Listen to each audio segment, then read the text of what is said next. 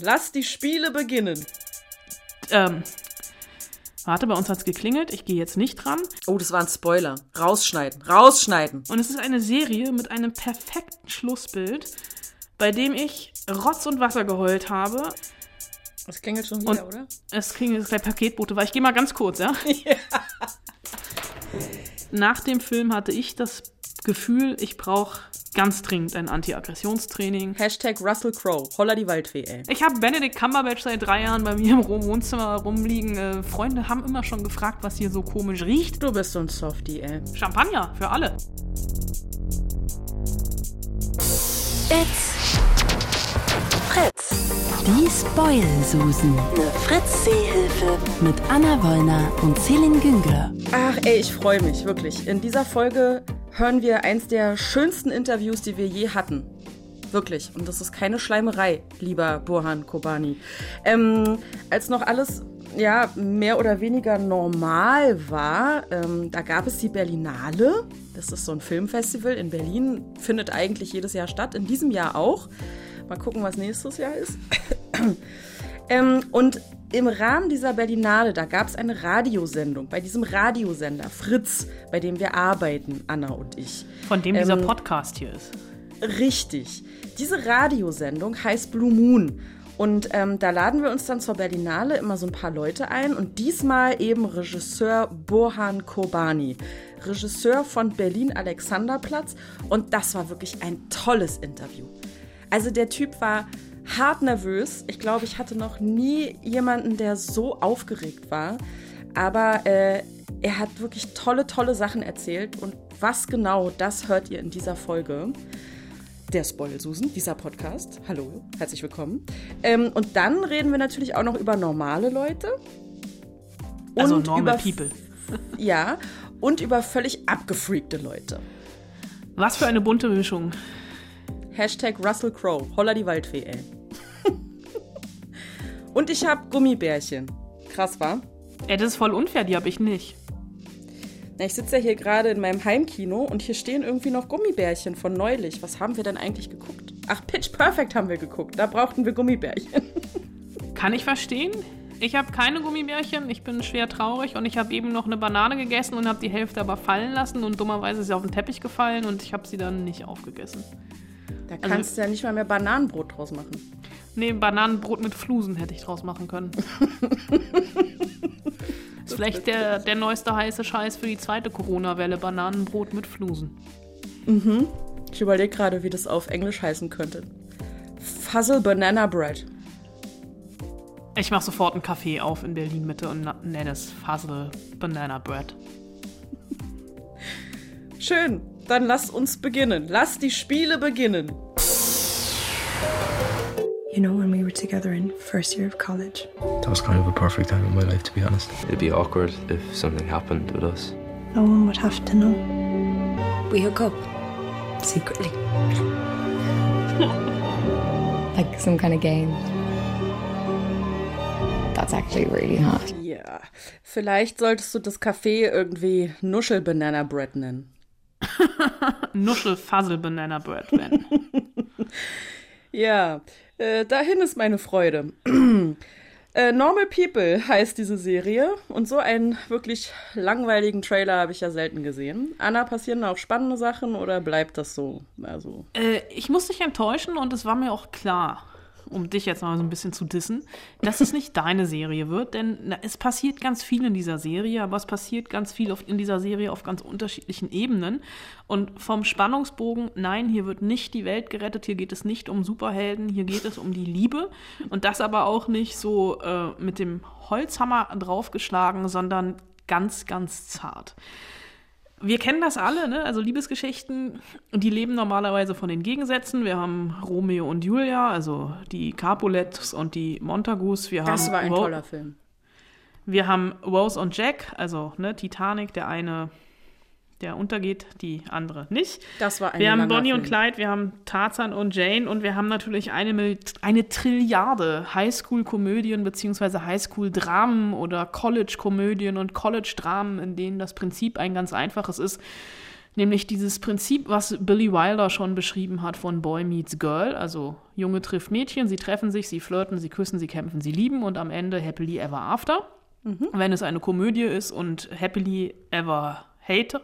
Nee, hate Hä? happily ever. Du weißt, was, Was? ich meine? Nein, Wenn es ein Drama nicht. ist. Ach so.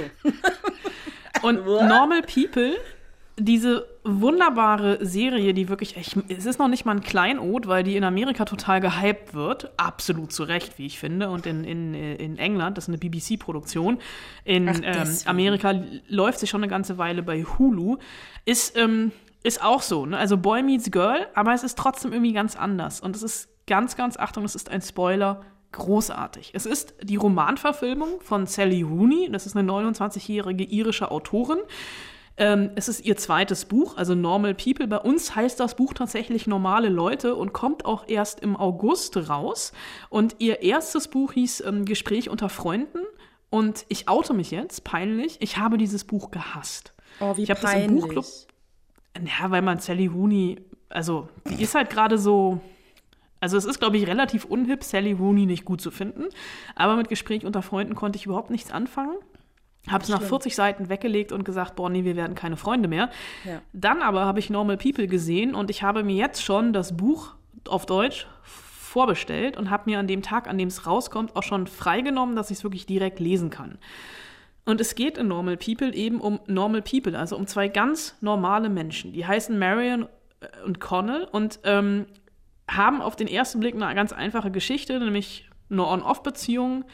Sie ist smart und aus reichem Elternhaus, er ist in der Highschool äh, und sie wird, weil sie relativ klug ist, als Sonderling abgestempelt und er ist so der typische Arbeiterklassenjunge, der ist Captain des Rugby-Teams, alle Mädchen stehen auf ihn, er ist Mitglied von einer coolen Clique. Und was aber in der Highschool noch nicht so richtig rauskommt, ist, dass er auch ziemlich smart ist. Und die beiden ähm, verbindet etwas, nämlich seine Mutter putzt bei in ihrem Elternhaus. Und irgendwann stehen die mal gemeinsam im Flur und kommen ins Gespräch, küssen sich und landen im Bett.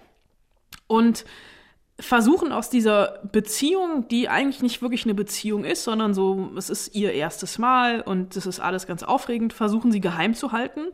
Aus unterschiedlichen Gründen, die ich jetzt nicht benennen will, um mich nicht zu weit aus dem Fenster zu lehnen. Und äh, in der Highschool sehen sie sich jeden Tag, ähm, haben auch gefühlt jeden Tag Sex, den wir auch sehen. Also es ist eine sehr ähm, körperliche Serie. Und nach einer großen emotionalen Verletzung, die von ihm ausgeht, brechen sie aber miteinander. Gehen dann aber aufs gleiche College und sehen sich da auch immer wieder und verlieben sich auch immer wieder aufs Neue ineinander. Und diese Beziehung ist halt wirklich so eine On-Off-Beziehung. Das ist jetzt aber keine so eine straighte Romanze, sondern wirklich eine Liebe, die voller Schmerzen steckt, voller Selbstzweifeln, Missverständnisse und auch einfach dieser Unfähigkeit, miteinander zu reden. Also wenn die halt am Anfang Klartext miteinander geredet hätten und zu ihren Gefühlen gestanden hätten, dann wäre die Serie relativ schnell vorbei gewesen. Und das ist einfach, also für mich irgendwie so auch so ein Porträt von einer Generation. Also Connell zum Beispiel, der kämpft noch mit Depressionen. Marion, die mag es im Bett erniedrigt zu werden, weil sie meint, dass sie das verdient hat, weil sie aus einer relativ dysfunktionalen Familie kommt und auch ähm, ja eigentlich eine Beziehung äh, dann zwischendurch mal hat, in der sie missbraucht wird. Und diese Sexszenen sind sehr, sehr zahlreich, sie sind sehr, sehr explizit, aber die sind nie so ausgestellt oder voyeuristisch. Also es ist auch eine Serie, die du trotzdem noch mit deinen Eltern gucken kannst, wenn du das denn möchtest, wo du nicht rot wirst. Und diese Serie hat eine unglaubliche emotionale Tiefe und zeigt einfach auch, was für Spuren so die erste große Liebe in der Seele hinterlassen kann. Und wird gespielt von zwei großartigen Schauspielern, die auch beide ähm, relativ neu sind, aber auf alle Fälle zwei Namen, die wir uns merken müssen. Daisy Edgar Jones und Paul Mescal. Das Ganze hat zwölf Folgen. Ähm, eine Folge ist 30 Minuten lang äh, und sechs Folgen hat Sally Rooney davon auch selber geschrieben, also die Autorin der Romanvorlage. Und das merkt man halt auch. Ich habe selten, ähm, also es ist einfach, es passt. Und es ist einfach, man taucht da total drin ein. Und es ist eine Serie mit einem perfekten Schlussbild, bei dem ich Rotz und Wasser geheult habe und tatsächlich noch mal so fünf Minuten zurückgespult habe, um es noch mal zu gucken, um noch mal Rotz und Wasser zu heulen. Du bist so ein Softie, ey. Ich weiß, ich bin eine Memme. Also, wie heißt die Nummer? Normal People.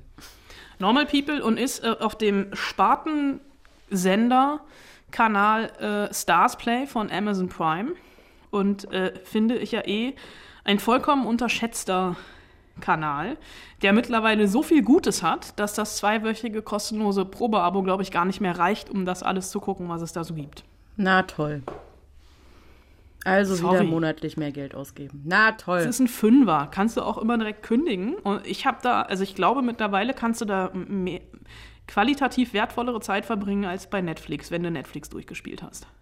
Oh ja, aber auf jeden. Ich habe äh, gestern haben wir, weil wir halt Pitch Perfect so lustig fanden und dann halt äh, mit dieser, jetzt habe ich ihren echten Namen natürlich vergessen. Oh Mann, ich bin so vorurteilsbehaftet. Rebel Wilson. Ja, genau, danke. Fat Amy. Ähm, haben wir auf Netflix einen Film geguckt, der nennt sich Isn't It Romantic? Da spielt auch Liam Hemsworth mit unter anderem. Oh, der war so schlimm. Was für eine Scheiße, ehrlich. Das war wirklich, der war nicht witzig und am Ende wurde gesungen. Und das ist strange gewesen. Nein. Aber ich bin gerade darüber gestolpert, dass du freiwillig einen Film geguckt hast, in dem gesungen wird. Da wurde ja nur am Ende gesungen. Nee, aber Pitch Perfect. Ach Und du so, hattest Spaß. ja, A Cappella-Gesang mag ich. Ist, ich überlege gerade, ist, nee, du hast du auch Pitch Perfect 2 geguckt? Nein. Du musst unbedingt Pitch Perfect 2 gucken. Es ist nämlich, glaube ich, der Film, in dem Rebel Wilson als Fat Amy am Anfang so ähm, Miley Cyrus-mäßig auf ähm, Cannonball Auf singt. Ball? Hm, okay. Äh, Wrecking Ball, Cannonball, ich und Musik, du weißt, ähm, in, äh, über die Bühne schwebt und dann gibt es ein, ein, Vagina-Gate, weil genau im entscheidenden Moment ähm, ihr, ihr Turnhöschen reißt und man recht viel sieht. ja, Das das ist für mich eine der, gro der größten Filmeröffnungen aller Zeiten. die Szene kommt halt im Trailer schon vor. Wir haben uns den Trailer angeguckt. Das Ding ist halt, dass man, ähm, dass dieser Film, äh, also Pitch Perfect 2 und 3 in keiner Flatrate drin ist. Das heißt, wir müssten dafür bezahlen. Und da haben wir Ja, uns noch okay. nicht durchgerungen zu. Soweit reicht die Liebe zu Fat Amy dann doch nicht. der dritte war ein ganz schöner Aufguss, aber der zweite war auch noch mal. Ähm, da kommt dann irgendwann auch an die. Ist, ist, ist Haley Steinfeld im ersten schon dabei? Ja, ne? Noch ganz jung. Ich und Namen.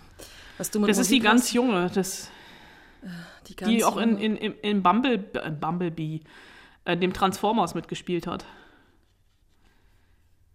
Oh Gott. Quasi der Nachwuchs der Barbarellas. Ich weiß es nicht. Ich bin jetzt zu faul, um nachzugucken. Du guckst ich aber doch nach. nach. Ey, sonst Ich kann ich die ganze Nacht nicht schlafen. Haley Steinfeld. Scheiße. Wenn du mir jetzt das Gesicht zeigen könntest, könnte ich es dir sagen. braune Haare, jung, Braune Haare, jung. hat in True Grit mitgespielt. Ich habe jetzt ihren Namen falsch geschrieben bei IMDb. Super. Das ist jetzt hier Umwege. Hat in Bumblebee mitgespielt, habe ich eben schon mal gesagt. In Pitch Perfect 3 hat sie mitgespielt, in Pitch Perfect 2, die heißt Emily. In Pitch Perfect hat sie nicht mitgespielt. Sie hat aber auch in einem meiner Lieblingsmusikfilme, Can a Song Save Your Life, mitgespielt. Ach so. Deswegen. den kenn du auch, die glaube ich, nicht. abgrundtief hast. Ja, warte mal, Kenne Ah, Songs. das ist Das war nicht das, nicht das mit Adam Levine, oder? Und ähm, Doch, das ist mit Keira Knightley und Mark Ruffalo in New York. Da hat Adam Levine ihren Ja. Arschigen Singer-Songwriter-Freund gespielt, der dem Frontmann von Maroon 5. Ja. der Erfolg zu Kopf steigt. ja, ja, doch, den habe ich gesehen und abgrundtief gehasst. Ja, du hast Ja, recht. siehst du? Deswegen kann ich mich an die andere Frau auch nicht erinnern. Wir machen mal ein Special über Filme, in denen gesungen wird, die Ceiling Güngör nicht hasst. Diese Folge ist recht kurz und mit Pitch Perfect vorbei. Hm, Da fällt mir bestimmt noch, fallen mir bestimmt noch ein, zwei andere ein. Aber muss ich lange überlegen. Hey, die Eiskönigin 2 ist auf Disney Plus. So. Ähm, Nightmare Before Christmas ist übrigens auch so eine. Da mag Ja, ich. Night Nightmare Before Traffic Light wäre äh, die perfekte Überleitung zum Nein. nächsten Film. Nein, das stimmt nicht, Anna Wollner. Wir machen jetzt nämlich die Hausaufgaben. Ach so, siehst du? Stimmt. Ähm, die Hausaufgabe war nämlich, Filme und Serien mit normalen Leuten zu nennen. Und ähm, wir haben eine Mail bekommen von Christian, wie immer sehr ausführlich. Deswegen habe ich sie äh, leicht abgewandelt und ähm, werde sie ähm, vortragen. Äh, anders, also ich werde sie nicht einfach nur vorlesen. Ich werde sie Du wirst sie zusammenfassen. Ich werde sie singen, nicht. Christians erste Serie zum Thema normale Leute ist Black Books. Eine Serie von äh, 2000 bis 2004 aus Großbritannien. Sagt sie dir was, Anna? Nein. Der Hauptcharakter der Serie Black Books ist ähm, Bernard Black. Und der ist Inhaber äh, eines Buchladens, Black Books, im Herzen von London. Die Handlung der Serie ist, äh, schreibt Christian, genauso einfach und entspannt wie das Leben der drei Personen, ähm, die da drin vorkommen. Äh, Nummer eins, Inhaber des Buchladens, dann ein Angestellter und dann noch so ein WG-Mitbewohner. Und äh, die haben Konflikte, die aber selten wirklich hochkochen. Und jetzt zitiere ich Christian, die Serie ist hervorragend für den Ausklang eines anstrengenden Arbeitstags geeignet. Wunderbar schwarzer, ruhiger, britischer Humor und so angenehm normal und unaufgeregt, dass man sie gerade deswegen, selbst Jahre nach dem Schauen, noch im Gedächtnis hat. Und Anna angefixt? Äh, ich werde auf alle Fälle mal googeln. das mache ich nicht bei jeder Serie. Schritt Nummer eins, Google. Okay, ähm, der, die zweite Hausaufgabe ist ähm, ein Film von Christian. Und zwar die Truman Show. Äh, der Film ist von 98 und erzählt im Prinzip die Geschichte von Truman Burbank, dessen Leben Tag für Tag seit seiner Geburt gefilmt und von Millionen Zuschauern im Fernsehen und in den Medien begleitet wird. Muss ich das eigentlich zusammenfassen? Truman Show Nein, ich glaube, also wer die jeder, Truman oder? Show nicht kennt, der ist selber schuld. Also sein Leben wird gefilmt und er weiß nichts davon, um es mal ganz kurz zu machen. Ähm, genau, und das traumatische Erwachen aus dieser Lüge ereilt ihn allerdings erst im Alter von 29 Jahren, hat Christian noch hinzugefügt. Und Film Nummer drei oder Hausaufgabe Nummer drei ist, und ich glaube, das kennt auch jeder. Also, wer den nicht gesehen hat, der ist wirklich auch selber schuld. Und täglich grüßt das Murmeltier. Ah, ja. Glück gehabt. Puh. Gerade Äh, noch mal so davon Von gekommen. 93, ey. Das ist auch schon wieder gefühlte 87 Jahre her. Ähm, genau, also Bill Murray ist der Hauptdarsteller und er lebt im Prinzip den gleichen Tag immer wieder und immer wieder. Äh, und es ist der berühmte Murmeltiertag. Also der Tag, an dem da in Pennsylvania ähm, ähm, vorhergesagt wird, oder das Murmeltier sagt vorher, wie lange der Winter noch geht. Kommt er aus seinem Ba- Bau raus, ist der Frühling bald da und bleibt da drin, keine Ahnung. Halt so wie Siebenschläfer oder Bauernregeln oder sowas. Genau. Und Bill Murray ist halt ähm, Reporter oder so ein Wetteransager, so ein Wettermann und fährt da halt hin und erlebt halt da diese Normalität und diese Banalität dieses Tages in dieser Kleinstadt ähm, auf, immer wieder aufs Neue. Und ähm, das findet Christian herrlich unterhaltsam, schräg und humorvoll. Das waren Ah, die. das waren alle drei, ne? Ja. Ja, ja. Gut. Bin ich jetzt dran oder machst, machst du? Wie du möchtest. Ich habe jetzt sehr viel geredet am Stück. Das stimmt. Dann mache ich mal, weil es ist ein historischer Moment. Ich habe die Hausaufgaben gemacht. Wow. An der Stelle müsstest du eigentlich schon mal Applaus einspielen. Okay, warte. Danke. Autogramme schreibe ich später. Ähm, mein erster Film, ich bin mir auch gar nicht sicher, ob wir über den äh, hier schon mal gesprochen haben. Ich glaube aber nicht.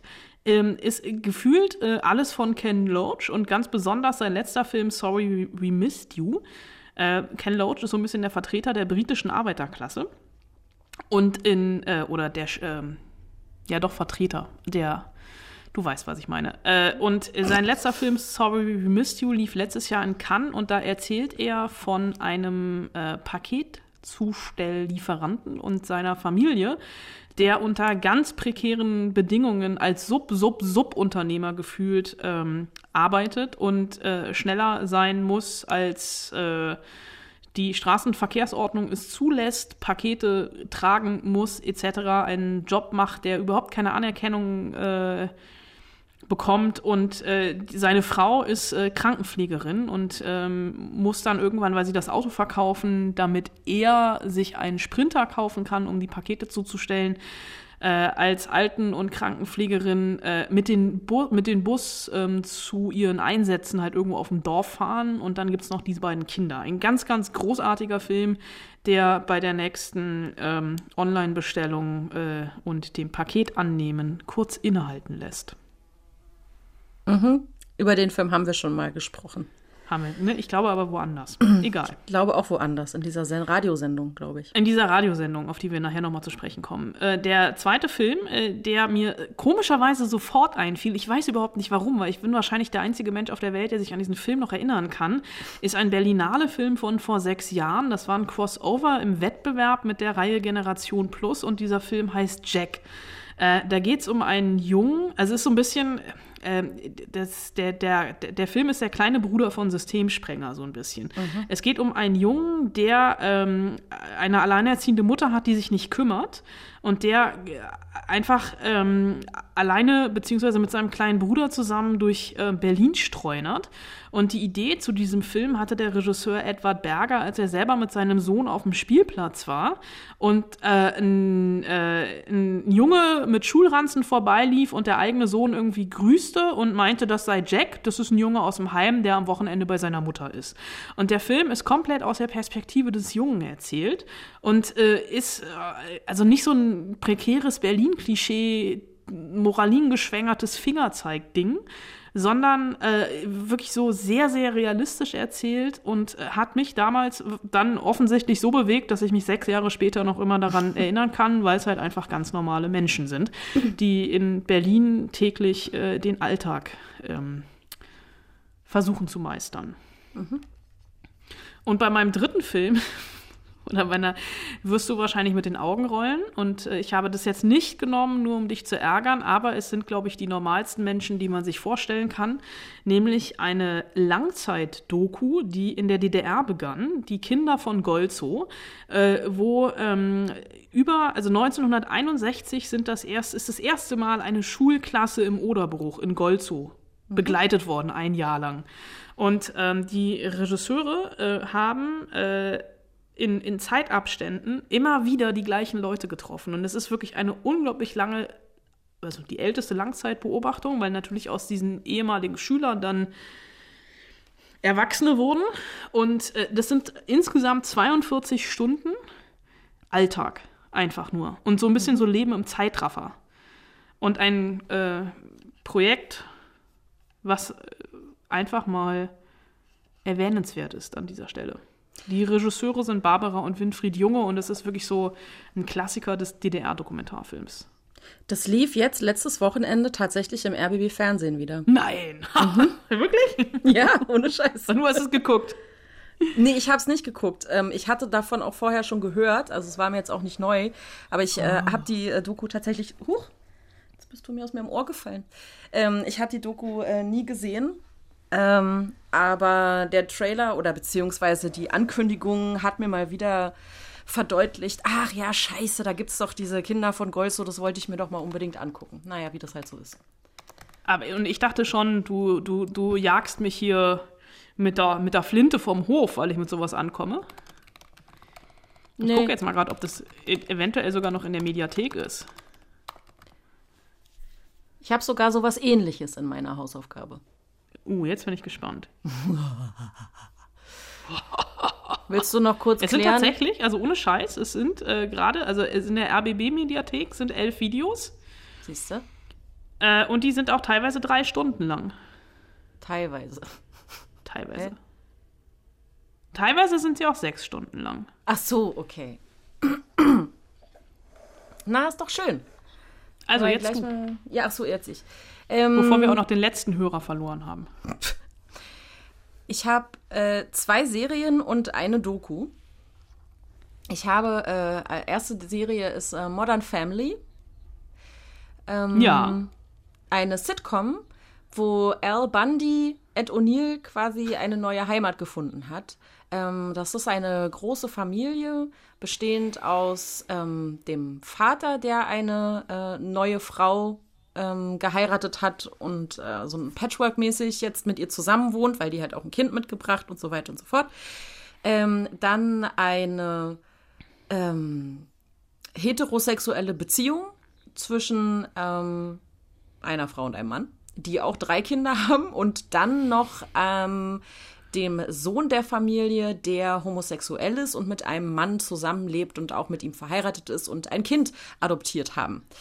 Und das ist äh, so, wie, was die halt so erleben und wie die sich halt auf Familien feiern oder wenn sie zusammenkommen und sich treffen, wie sie miteinander umgehen und was es da für Probleme gibt und ähm, welche Klischees da äh, bei ja, bei zum Teil den Protagonisten sind, wo man sie gar nicht erwartet. Ähm, das finde ich sehr, sehr spannend und mit der, mit der nötigen, wie ich finde, Prise Humor ist das auch ähm, sehr nett und schön anzusehen und man findet sich auch immer so ein bisschen selber wieder, finde ich, bei Modern Family.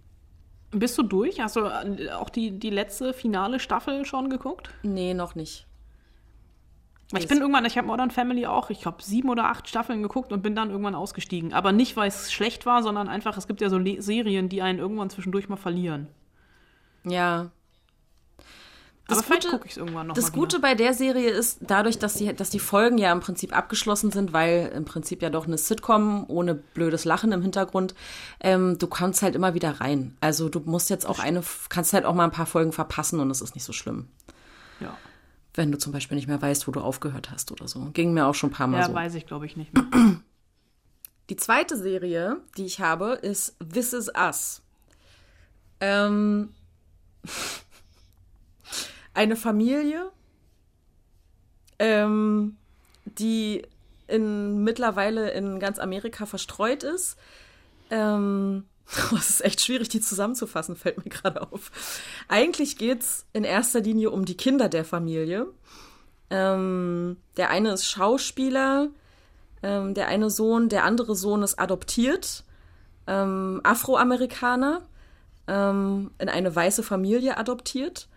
Äh, und die Tochter ist, ähm, Schwer adipös. ja, danke. Ich habe gerade nach dem politisch korrekten Wort gesucht.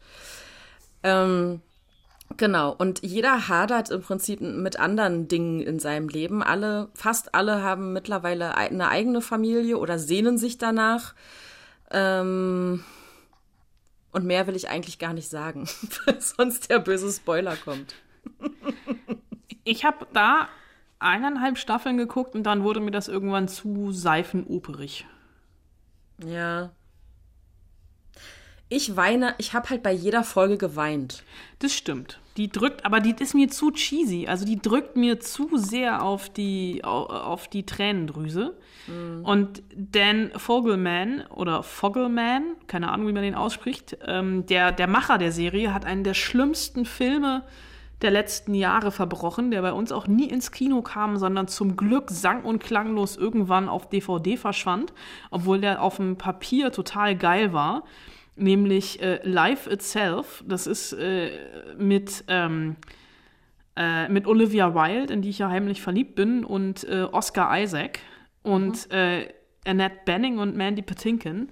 Zum Glück, also wirklich äh, so ein, einen schwurbeligen, vor Kitsch triefenden Rotz habe ich lange nicht gesehen. Ist zum Glück bei uns wirklich straight to DVD oder wahrscheinlich straight straight to Netflix Algorithmus from hell. Na, bei This Is Us ist es halt auch so ähnlich gelaufen. Also ich habe es tatsächlich linear geguckt. Ich weiß nicht, bei Pro7 oder Six oder sowas. Ähm, und irgendwann haben die aufgehört, das zu zeigen. Oder es ist halt in die Nacht verschwunden und ich habe es nicht mitgekriegt. Ähm, und deswegen bin ich, glaube ich, auch nach anderthalb, zwei Staffeln bin ich dann irgendwie raus, einfach weil ich nicht mehr wusste, okay, wo kriege ich das jetzt her? Und dafür bezahlen wollte ich jetzt eigentlich nicht. So wichtig ist es mir dann auch nicht. Gut, aber eine hast du noch, oder? Eine habe ich noch und das ist eine Doku. Die geht nicht, äh, wie, wie lang ging deine Doku? 46 Stunden? 42. 42. Meine geht nicht ganz so lang. Meine geht nur 24 Stunden. Und Och, wie heißt langweilig. 24 Stunden Berlin. Mann, ey. Das war vor ein paar Jahren ein ähm, Projekt ähm, und der RBB hat wirklich 24 Stunden lang äh, in Echtzeit ähm, diese Doku ausgestrahlt. Das ist ähm, folgendermaßen passiert. Sie haben am, jetzt weiß ich natürlich den Tag nicht mehr genau, irgendein Tag im Sommer. Ich glaube, es war der 21. Juni tatsächlich. Kann das sein? Kann sein, So mit ja. Sitzsommermäßig? Kann sein. Ähm, haben sie verschiedene Leute in Berlin bei ihrem Alltag begleitet und haben es dann genau ein Jahr später in Echtzeit ausgestrahlt. So episodenhaft. Und da gibt es zum Beispiel einen Berliner Taxifahrer, der, den sie da begleitet haben, der immer sagt, und alles für einen schmalen Taler, wa? Alles für einen schmalen Taler. Ähm, oder halt eine Berliner Drag Queen oder eine, die damals noch ähm, bei einem Versandhändler gearbeitet hat. Nein, nicht Amazon, einen anderen. Ähm, Ja, das ist ganz schön lange her übrigens. Das war am 5. und 6. September 2008 die Dreharbeiten und die Ausstrahlung war ein Jahr später am, also 5. und 6. September 2009. Ja. Aber das war so gut und es ist so echt Berlin, ähm, dass ich mir tatsächlich dann auch die DVD oder die DVD-Box gekauft habe. Und ich äh, Respekt. stelle gerade fest, äh, dass ich sie mir unbedingt nochmal angucken möchte. Weil es ist wirklich, wirklich gut gemacht. Ja. So viel dazu. Sehr gut. Äh, nächste Hausaufgabe kommt jetzt oder am Ende der Sendung? Am Ende der Folge. Folge, meine ich ja. Nee, jetzt machen wir einen richtig krassen Bruch. Und zwar von normalen Leuten zu Leuten, die völlig abdrehen. Ähm, was nämlich passieren kann, wenn man seine Aggressionen im Straßenverkehr auslässt, das lernen wir jetzt. Es gibt nichts, weswegen ich mich entschuldigen müsste, Sir. Alles gut. Tu's einfach. Ich glaube, dass das bei keinem von uns der Fall ist. Aber so ist die Welt heutzutage. Wir scheinen eine grundlegende Unfähigkeit entwickelt zu haben, uns zu entschuldigen. Egal bei wem, egal weswegen. Ich glaube, Sie wissen nicht so richtig, was ein schlimmer Tag ist. Unhinged heißt dieser Film. Ich habe übrigens mal nachgeguckt, weil ich dieses Wort nicht kannte. Es heißt übersetzt geistig gestört, verrückt. Ja, das passt ganz gut. Erzähl mal. Ja, äh, Unhinged ähm, brüstet sich damit so ein bisschen. Ähm, der erste Post, nee, nicht Post, aber der erste Film nach, na, nach Corona ist halt falsch. Also, weil wir sind ja noch mittendrin. Aber der erste Hollywood-Film zu sein, der äh, in den wiedereröffneten Kinos anläuft und hat tatsächlich die Besonderheit, dass der Film bei uns äh, jetzt am Donnerstag rauskommt und in Amerika tatsächlich erst in zwei Wochen, weil Amerika ja noch wesentlich härter von Corona getroffen wurde als wir, in den aktuellen Zahlen nach zu urteilen zumindest, und die Kinos dort in den meisten, äh, vor allem Großstädten, noch flächendeckend zu haben. Und äh, wir jetzt also in das ähm, zweifelhafte Vergnügen äh, kommen, zwei Wochen vor Amerika an Hinged sehen zu können. Ein Film, der mit Russell Crowe tatsächlich auch relativ prominent besetzt ist und deswegen auch diesen Stempel äh, First Hollywood-Film nach, du weißt, was ich meine, ähm, zu haben. Äh, und hat irgendwie so ein bisschen so eine Ausgangssituation, die wir, glaube ich, alle kennen und passt aber auch ganz gut in dieses, in, in diese doch, wie ich mittlerweile finde, recht aggressive Welt, in der wir uns manchmal bewegen. Also halt irgendwie, wenn du äh, im Supermarkt Leute siehst, die irgendwie ihre Maske nicht auf, gar nicht aufhaben oder die Nase rausguckt und du halt nicht weißt, sagst du jetzt was oder sagst du nichts und die Gefahr, wenn du halt was sagst, dir eine zu fangen, relativ groß ist, weil du halt nie weißt, auf welchem Aggressionslevel die Leute gerade so ein bisschen unterwegs sind. Und Unhinged äh, spielt noch vor Corona, also in einer Welt, ähm, die trotzdem voller Aggression steckt. Und äh, das äh, lernt äh, Rachel am eigenen Leibe äh, kennen oder erfährt Rachel am eigenen Leib. Die will morgens, ist morgens wie immer so ein bisschen zu spät dran, muss ihren Sohn noch zur Schule bringen, hat eigentlich einen Job, wo sie weiß, sie kommt jetzt schon zu spät und dann ist der Freeway verstopft oder der Highway in Amerika, also in der Stadt, in der der Film spielt. Ich glaube, es ist LA, aber ich weiß es, ist auch egal. Also eine Stadt mit vielen Straßen und viel Verkehr, wahrscheinlich irgendwie jede amerikanische Großstadt, aber es ist, glaube ich, LA. Äh, und äh, sie steht im Stau und muss irgendwie möglichst schnell runter und fährt die Ausfahrt runter, schlängelt sich noch irgendwie so ein paar Autos vorbei Und dann steht unten an der Ampel steht so ein großer äh, Truck, äh, also so eine, so eine, so, so eine CO2-Schleuder äh, und fährt nicht los, obwohl die Ampel grün ist. Und äh, dann hupt sie und es passiert nichts und dann schert sie einfach aus und fährt an dem Typen vorbei. Und der fährt dann auch und holt sie an der nächsten Ampel ein und beugt sich dann zu ihr runter und macht sie an. Ne, irgendwie. Und dann denkst du dir halt, ja, okay, ne, hier, wir haben alle so ein bisschen, äh, ne, am, am, ein bisschen aggressiv am Steuer. Ich habe auch Autofahr Tourette und fluche ohne Ende, wenn ich unterwegs bin und alleine, also meistens, wenn ich allein im Auto bin.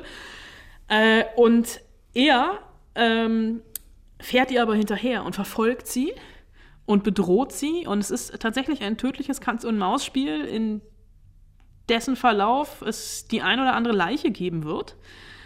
Und ähm, das ist so ein kleiner, dreckiger Thriller. Und nach dem Film hatte ich das Gefühl, ich brauche ganz dringend ein Anti-Aggressionstraining und fahre nicht mal mehr Tretroller, weil es, glaube ich, gesünder ist für, für die Gesundheit.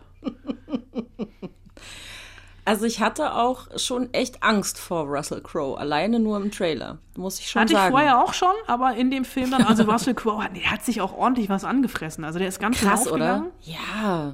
Und der hat halt also wirklich sowas, sowas subversiv-aggressives, ne? Also du hast halt wirklich Schiss.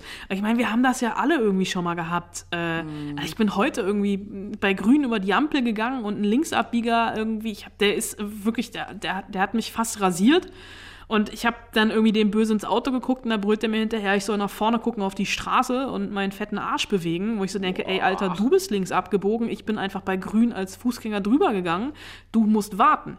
Und so Momente kennen wir ja alle, aber der hat mich dann halt zum Glück nicht bis nach Hause verfolgt und versucht umzubringen. Also vielleicht steht da unten, aber ich hoffe es nicht. So, und inwiefern unterscheidet sich dieser Film jetzt von Falling Down mit Michael Douglas? er ist kleiner und er ist dreckiger. Also es ist halt wirklich so, wenn das jetzt nicht so der erste, oh, äh, Hollywood hat heute Morgen wieder, ähm, heute Morgen, Hollywood hat wieder einen Film am Start, würde über diesen Film, glaube ich, keiner so richtig reden. Das ist halt echt so ein klassischer B-Movie, aber dadurch, dass ja die großen Blockbuster immer alle noch fehlen und ich jeden Abend eine Kerze dafür anzünde, dass am, am 12. August endlich Tenet ins Kino kommt. Wann? Äh, wann? Wann? Ich, grad, ich war gerade unaufmerksam. Wann? 12. August ist der oh. jetzige Zeitpunkt. Also Stand der Dinge jetzt. Ja. Und ja. Ja, verstehe. Ne? Also, unhinged, geistig gestört, verrückt, äh, ab heute im Kino, wenn ihr Bock habt. Wenn nicht, wartet einfach auf Tenet. so. Aber es kommt ja noch ein anderer Film ins Kino. Wahrscheinlich jetzt nicht in, in jedes Multiplex und wahrscheinlich eher in die kleineren, aber immerhin. Ähm, Berlin-Alexanderplatz heißt dieser Film.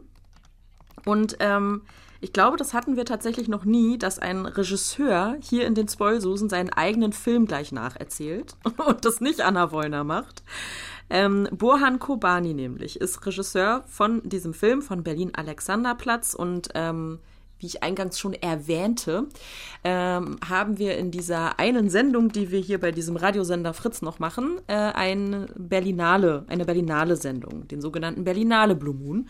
Und da war Burhan Kobani zu Gast und hat erzählt, worum es in seinem Film geht, was das für ihn bedeutet, was das mit Leuten macht und dass der ganz schön lang ist.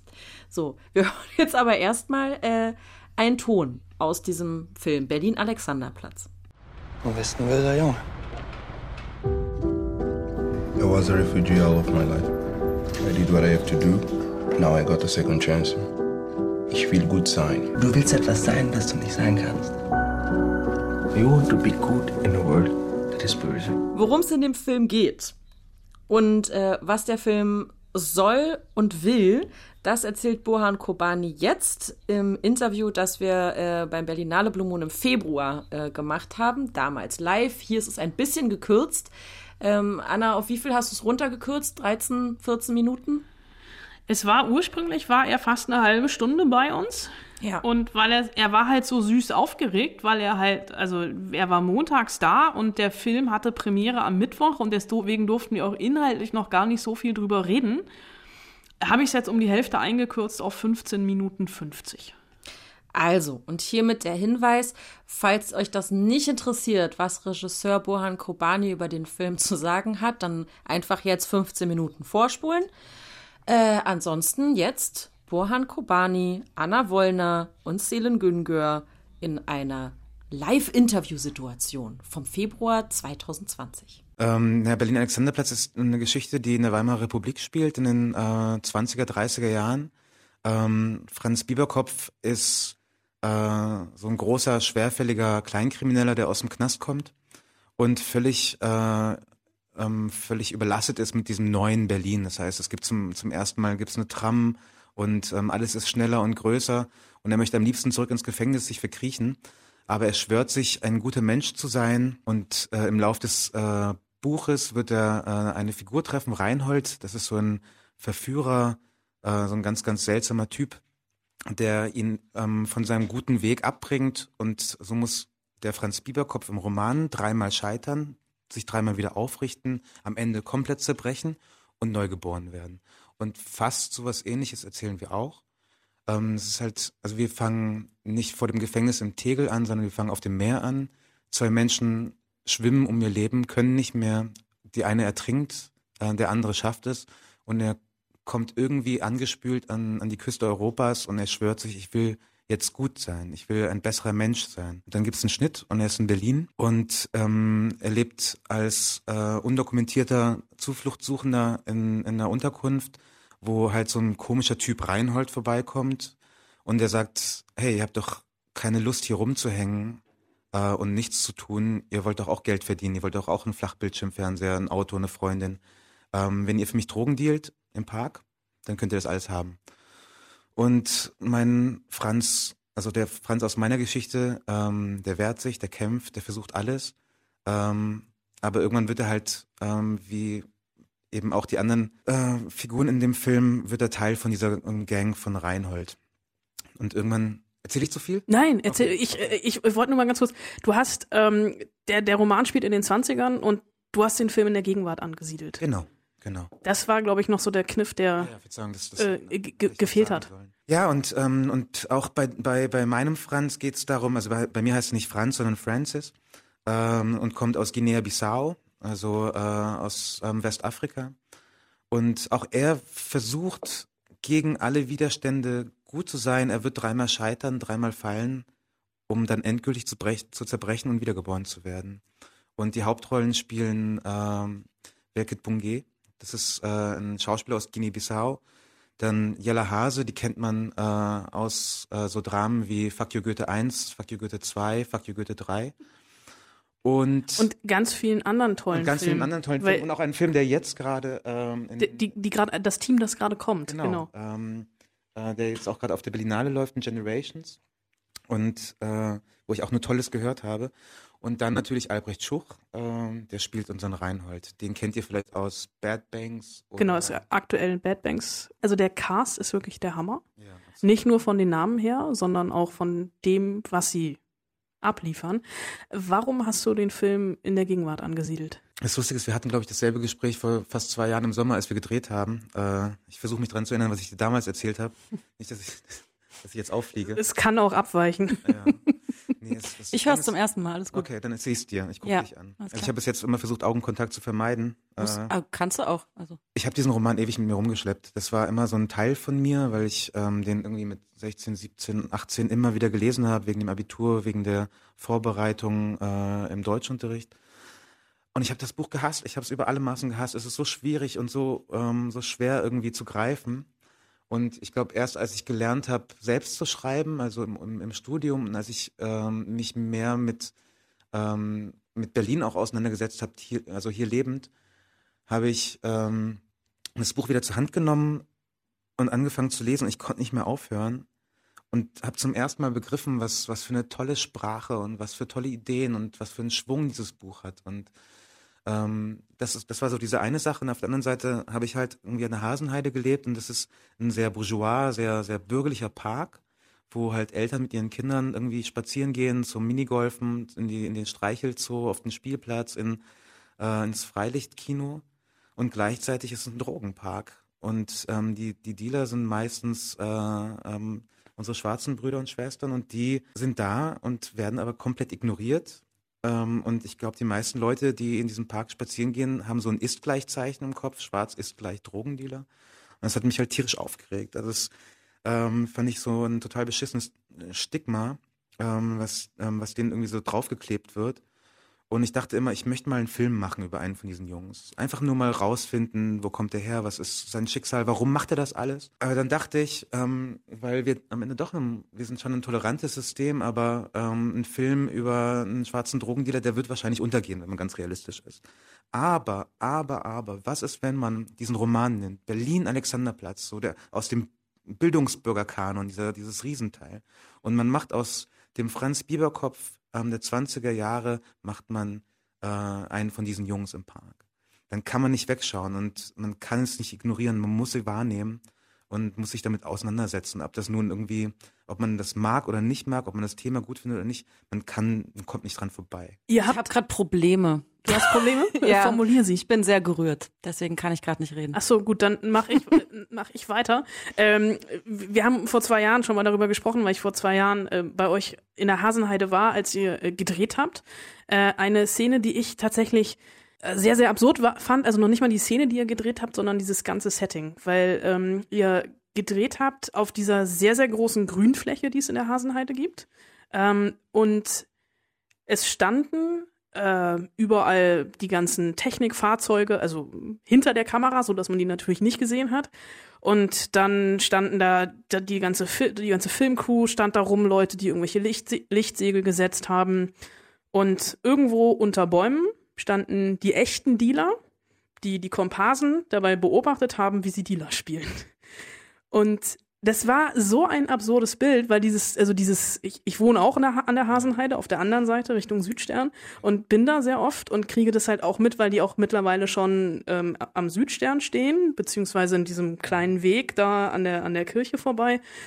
Und das war, also ihr habt ja wirklich das war so ein totales Spiegelbild und das war so absurd, weil danach war irgendwie Mittagspause und ich die das Catering stand unten an der Hasenheide gegenüber vom Karstadt und es wusste halt keiner so richtig, ob die Statisten jetzt anstehen oder ob die Dealer anstehen. Und wäre doch auch scheißegal, wenn es so Natürlich, aber das war halt also wie, wie so gut war das Essen echt nicht. nein, nein, das stimmt nicht. Nein, sorry, oh, das tut mir so leid an mein Team, an mein Catering Team. Es war ähm, gutes Essen, es wurde auch immer mit mit mit Liebe gekocht. Ähm, ja, das ist halt das Absurde am Film. Also wir, es ist ja, ähm, Film ist ja am Ende immer ne, irgendwie eine Art von Behauptung. Wir, wir, wir machen irgendwie mit der Kamera so einen Rahmen, durch den wir durchlinsen äh, und alles drumherum sehen wir nicht. Das ist halt so. Ne? Also so, wenn ich irgendwie ähm, ähm, einen, einen Film über ein, ein Milieu mache, das illegal, also das, das, also Drogendeal ist in Deutschland einfach, also Drogenverkaufen ist in Deutschland einfach noch nicht legal, dann ähm, kann ich die nicht ins Bild holen. Ne? Also einfach um A, um die zu schützen, B, um uns auch nicht irgendwie in die Bredouille zu bringen. Aber es war natürlich schon irgendwie ähm, eine absurde Situation. Ähm, die Szene ist ganz okay geworden. es, ist, äh, es ist so ein bisschen lustig, ähm, wenn du das so erzählst, weil so habe ich, ich habe natürlich so einen Tunnelblick. Ich habe die Jungs gar nicht mehr gesehen. Und ähm, ich war irgendwie total konzentriert auf die Schauspieler und auf das Team und was sie so machen. Ähm, ich glaube, ich war auch, sei mich ich war auch ein bisschen genervt dann an dem Journalistentag, wo ihr dann zu fünft irgendwie um mich herum saßt und ich dann ich in der verstehen. Mittagspause dann so, ich hatte die Wahl zwischen entweder esse ich was oder ich, ich rauche fünf Zigaretten mit euch und, und, und erzähle euch irgendwas, äh, wo ich selbst noch nicht genau wusste, was ich eigentlich mache. Weil ähm, das Ding ist, wenn du so, du, du hast eine Idee und dann schreibst du ein Buch und musst die Idee neu überdenken, dann gehst du in die Vorbereitung und musst das Buch neu überdenken, dann drehst du den Film und muss das, also und weißt du, du bist, ähm, das so ein Film, der wandelt sich die ganze Zeit im Schnitt. Die erste Schnittfassung war über fünf Stunden lang und ich fand sie großartig. Ich fand sie so geil. Ich habe nicht, ich, ich, ich weiß noch, ich bin mit dem Laptop durch die Wohnung gelaufen, aufs Klo gegangen, alles. Ich habe einfach nicht aufgehört zu gucken und dann natürlich war klar, dass wir es nicht machen. Das können wir nicht bringen in fünf Stunden. Und ähm, wir haben halt immer mehr verdichtet und ähm, immer, immer den Film immer knapper gemacht. Also knapp ist er mit drei Stunden immer noch nicht, aber der hat sich dann auch da verändert. Und dann waren wir in Holland, um die Ton-Postproduktion zu machen, Sounddesign, Musik. Und dann ist nochmal ein neuer Film entstanden. Es ist so abgefahren, wie, weißt du, so kleine Veränderungen im Ton plötzlich so ein ganz anderes Gefühl geben. Es gibt so eine Stelle im Film, die war nie geplant. Die haben wir, man macht halt immer so ein bisschen Nachsynchro, weil manchmal irgendwie der Ton nicht gestimmt hat und man möchte das irgendwie nochmal neu aufnehmen. Und dann haben wir so ein bisschen rumimprovisiert und geflaxt und dann hat Albrecht einfach einen Monolog eingesprochen. Den haben wir, also Spoiler Alert, irgendwann im Film, äh, also am Anfang und am Ende des Films und während des ganzen Films spricht ähm, Jella, ähm, die Erzählerin, aber es gibt, also wirklich für alle, die das jetzt nicht wissen möchten, mal kurz weghören, es gibt eine Stelle, wo Albrecht äh, einen Monolog spricht äh, aus der Apokalypse Johannes, also aus der Bibel. Und das hat uns umgehauen, beim, als wir als es aufgenommen haben, dann haben wir es einfach aus Spaß in den Film gesetzt und es ist eine so krasse Stelle geworden. Ähm, wie gesagt, es ist total dynamisch, es passiert ständig was und ich weiß nicht, wie es am Mittwoch ist, wenn ich mit 2000 Leuten im Berlinale Palast sitze. Äh, auf der linken Seite wahrscheinlich meine Freundin, auf der rechten Seite äh, unsere Staatskulturministerin und wir den Film anschauen und ich den Film durch deren Augen angucke. Ich, ich weiß nicht, was da noch passieren wird. Aber wenn du sagst, ähm, ihr hattet, der erste Rohschnitt war fünf Stunden, das ist ja das perfekte Format für eine Miniserie. Hast du mal überlegt, also während des Schnitts einfach das Medium zu wechseln oder jetzt im Nachhinein kommt irgendwann der Director's Cut als Serie? Ich bin so serienmüde. Ich kann nicht mehr. Ich kann nicht mehr. Ich, ich krieg jetzt schon jedes Mal, wenn ich so, ähm, ich, ich, ich binge nur noch so beim Kochen und beim ähm, und äh, so im Alltag halt. Ich mache halt ähm, Geschirrspülen und Serie gucken. Und ähm, ich, ich liebe Mr. Robot. Ich habe irgendwie drei Staffeln gesehen, aber irgendwie so immer so im, im Nebenbei. Und jetzt kam die vierte Staffel raus und ich war so, fuck, ich weiß gar nicht, was passiert ist davor. Ich habe nichts mehr in Erinnerung. Von Anfang an, von Anfang an ähm, war halt Fassbinder, der hing so über uns und ich, ich schwöre, das ist kein Witz. Ich habe nachts Albträume gehabt beim Drehen, ähm, dass ich am Set bin und dann kommt ähm, ähm, Rainer Werner und ähm, übernimmt das Ruder und ich schreie die ganze Zeit, lass mich, ich bin der Regisseur, lass mich Regie führen. Und ähm, wenn wir jetzt eine Serie gemacht hätten, dann wären wir noch stärker in seinem Schatten gewesen. Und für uns war es viel wichtiger, irgendwie ähm, zu sagen, hey, wir machen unser eigenes Ding. Ähm, höchstwahrscheinlich ähm, kriegen wir von allen auf die Fresse dafür, aber ähm, das, wir machen einfach unser Ding. Und dann dürfen wir uns nicht an, an Fassbinder halten. Dublin ähm, hat ja auch mal ähm, ein Drehbuch geschrieben, was verfilmt worden ist in den 30er Jahren. Und ähm, auch daran ähm, dürfen wir uns nicht zu stark orientieren, sondern ähm, wir machen einen Spielfilm, weil, was ich vorhin meinte mit Serienmüde, ähm, ein Spielfilm im Kino, da kannst du nicht nebenbei kochen, Geschirr spülen, aufs Klo gehen. Du guckst es halt an und du musst dein Handy ausmachen im besten Fall und bist halt zwei, zweieinhalb, drei Stunden da drin und ähm, muss da voll mitgehen. Und das ist ja auch, wie gesagt, das ist ja der Grund, warum ich den Scheiß gemacht habe, weil ähm, ich habe wirklich die Hoffnung, guck, wenn du im Kino sitzt, dann ist das wie gelebte, gelebte Lebenszeit. Also wenn ich, ähm, ich, mein Bruder hat mal Neuropsychologie studiert und ähm, da sagt man halt, dass die, die Empathie ist so groß in diesem Raum, dass du wirklich mitfühlst, also wirklich ähm, messbar mitfühlst, was der andere da auf der, auf der Leinwand irgendwie hat.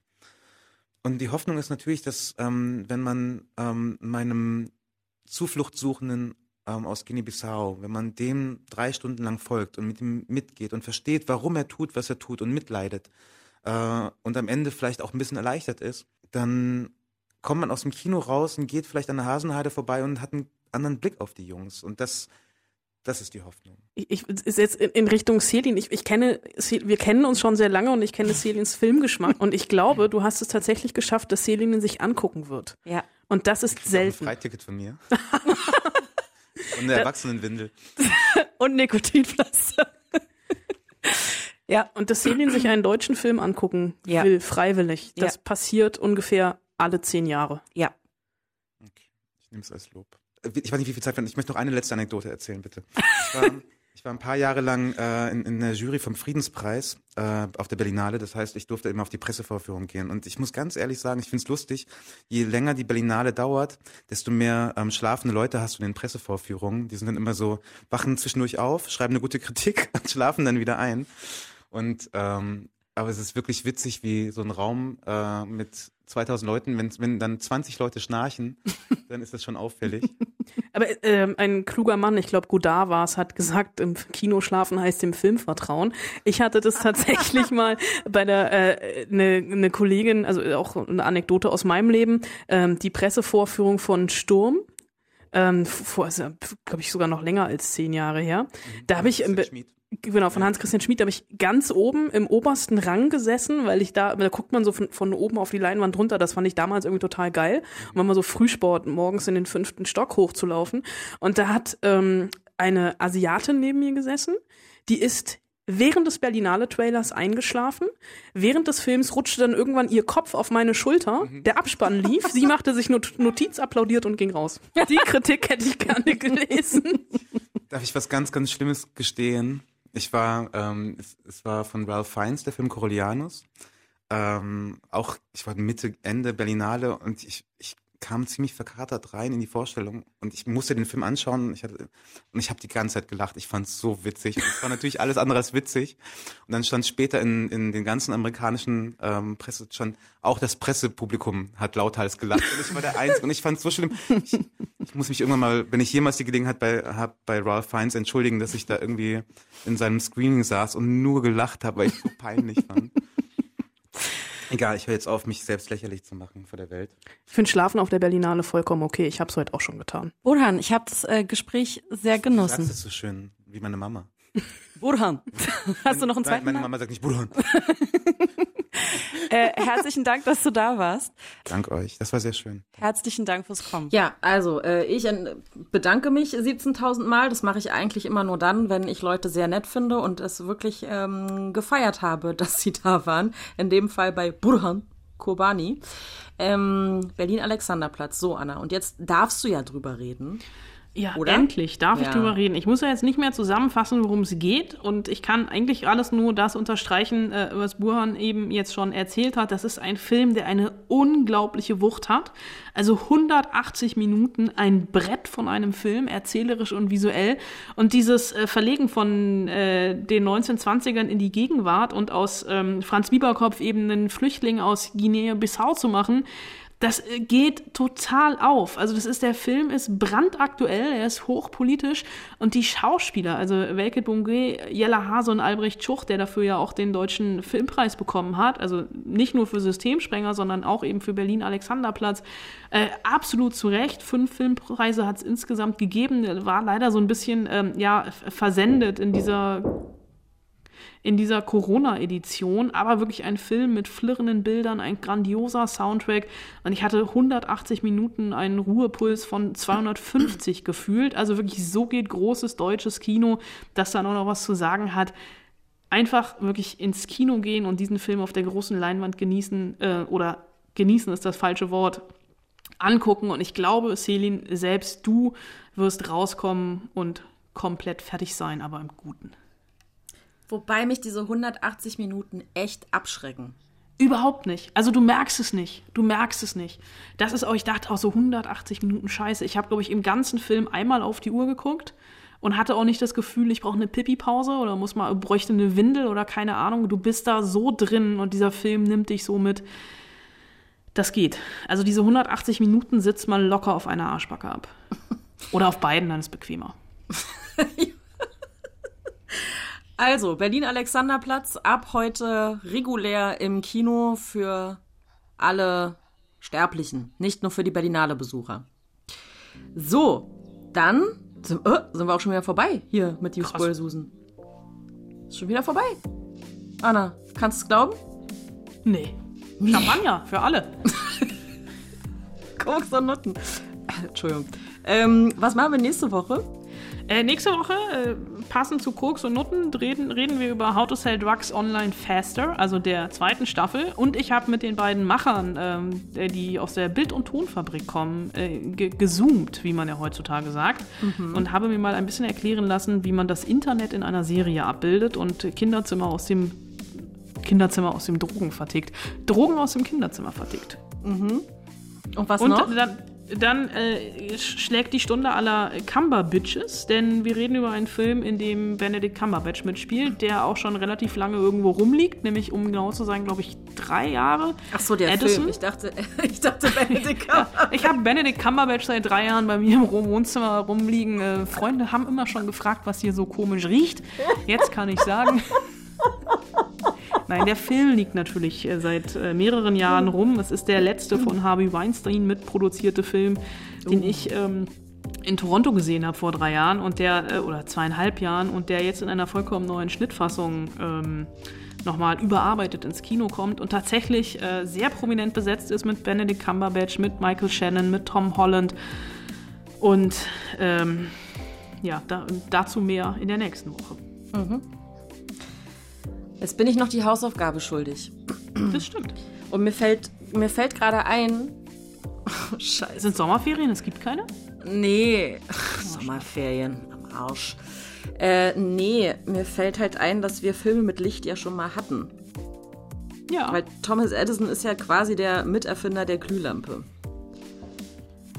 Wenn mich nicht alles Filme, täuscht. in denen jemand ein Licht aufgeht. Nein. Oder das angeht. ist Scheiße. Oh, ich hab's. Warte, warte, warte. Warte, ich Oh. hab's, ich hab's. ich hab's. Wir nehmen Filme und Serien mit Spannung.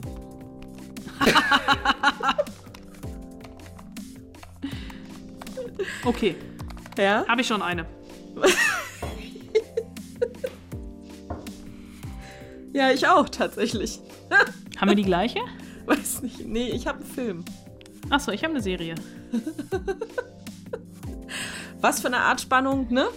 Das Die fängt mit B an, um die offen. Spannung hier noch ein bisschen zu halten. Fängt mit B an? Buffy. Ja. Nein. Bitte. Okay, schreibt uns an spoilsusen.fritz.de Filme und Serien mit Spannung. Das wird spannend. Die Spannung steigt. Woo! Äh, liebe Grüße, eure Spoilsusen. Viel Spaß im Klammer auf, Heim, Klammer zu, Kino.